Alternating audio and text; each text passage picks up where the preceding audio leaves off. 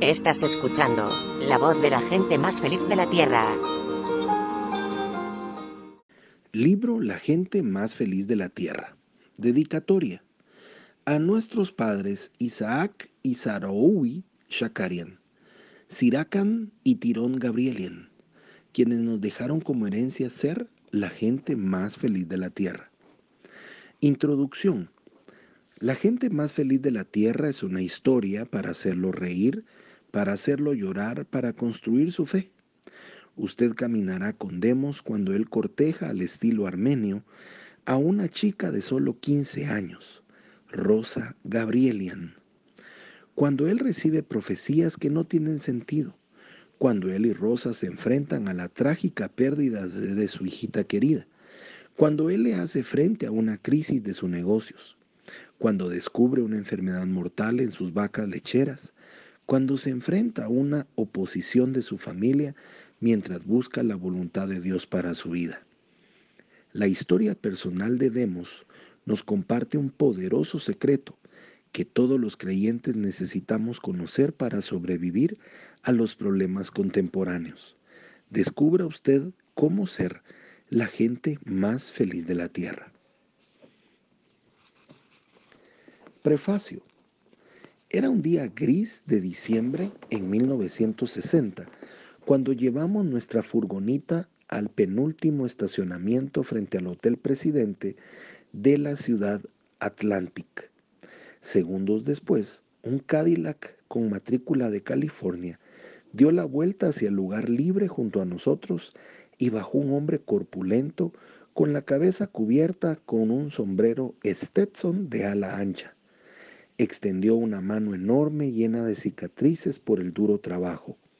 Soy Demo Shakarian, dijo. Dio la vuelta hacia el otro lado de su automóvil y sostuvo abierta la puerta para que descendiera una mujer bonita de pelo oscuro. Y ella es mi esposa Rosa. Les dijimos que éramos periodistas de la revista Guide Post y teníamos asignada la labor de investigar el fenómeno de hablar en lenguas, añadiendo rápidamente que estábamos allí solamente para observar. Nos divertimos mucho. El Hotel Presidente era escenario esa semana de una convención regional de la organización llamada Fraternidad Internacional de Hombres de Negocios del Evangelio Completo, de la cual Demos era fundador y presidente.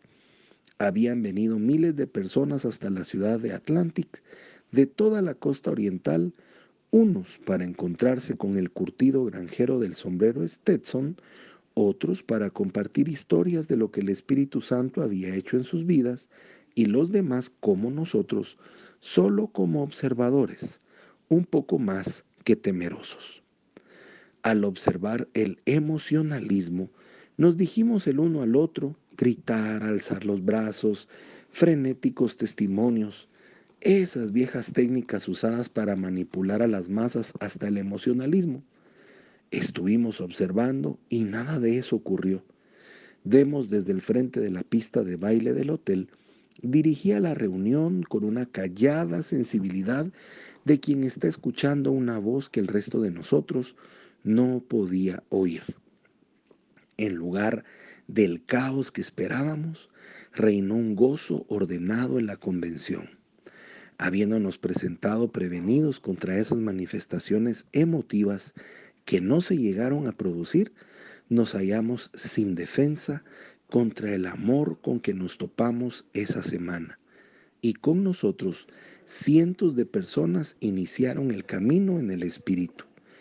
Durante los 15 años que han pasado desde aquel diciembre, hemos seguido el movimiento pentecostal en diferentes partes del mundo, porque nos hemos dado cuenta de que es donde se hallan las buenas noticias, el entusiasmo, los cambios de vida, la realidad viva de la iglesia de hoy. Y cuando procedimos así, advertimos un hecho interesante. Donde quiera que hablásemos con personas cuya fe estuviese viva, hombres o mujeres, niños o viejos, católicos o menonitas.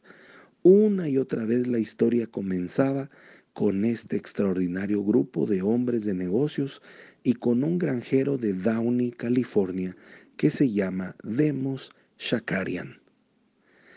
¿Cómo era posible que este hombre tímido, sin don de gente, con una sonrisa amable, un hombre que jamás parece tener prisa, que nunca parecía tener idea de lo que iba a hacer al día siguiente, pudiera tener tal impacto en millones de personas? Nos decidimos a entrevistarlo para descubrir su secreto. Fue más fácil decirlo que hacerlo. Demos puede encontrarse en Boston, Bangkok o Berlín. Y Demos no contesta su correspondencia. Pero durante los últimos cuatro años conseguimos hacerle un buen número de visitas. Demos y Rosa vinieron a nuestra ciudad para vernos. Más tarde nos reunimos en el chalet de un amigo común en Suiza. Trabajamos juntos en Mónaco y en Palm Springs. Charlamos en automóviles, aeropuertos y restaurantes armenios. Pero la mejor de todas las ocasiones que pasamos con Demos y Rosa fue en su casa en Downey, la misma casa que construyó en 1934 cuando nació su primer hijo. La casa del padre de Demos está contigua a la suya y permanece vacía desde que aquel falleció. Aunque esta casa es más grande y con más espacio, Demos y Rosa prefieren vivir en ella porque, bueno, les recuerda ciertas cosas. Y poco a poco comenzamos a captar el secreto de Demos. Parte del mismo lo trajo su familia desde Armenia, esa vieja nación cristiana que es la que más ha sufrido por su fe. Y desde lo más profundo del sufrimiento han emergido las percepciones. No se trata, sin embargo, de una misión mayor o distinta de la que pueda tener cualquier raza o nación. Se trata de un secreto que cada uno de nosotros necesita conocer, porque cuando lo conocemos, como Demos dice, no importa cuáles sean las condiciones del mundo que nos rodea, seremos siempre las personas más felices de la tierra. Noviembre de 1975, John y Elizabeth Sherrill.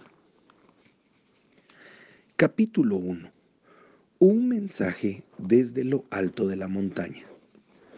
Una noche Rosa y yo viajábamos en automóvil a través de Los Ángeles, de regreso a casa cuando de pronto me sentí impulsado a salirme de la autopista y pasar enfrente de la casa en donde vivió mi abuelo Demos cuando llegó a América. Después de 42 años de matrimonio, Rosa ya estaba acostumbrada a estos inesperados impulsos míos, de modo que aunque fuese la una de la madrugada, no dijo una sola palabra cuando yo di la vuelta hacia el lugar que antes se llamaba Los Ángeles Flats. La casa de estuco de forma cuadrada había desaparecido del número 919 de la calle Boston.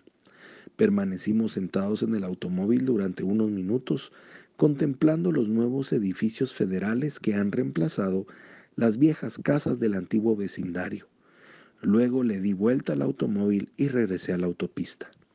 Pero conmigo, en la cálida noche de California viajaban recuerdos del abuelo.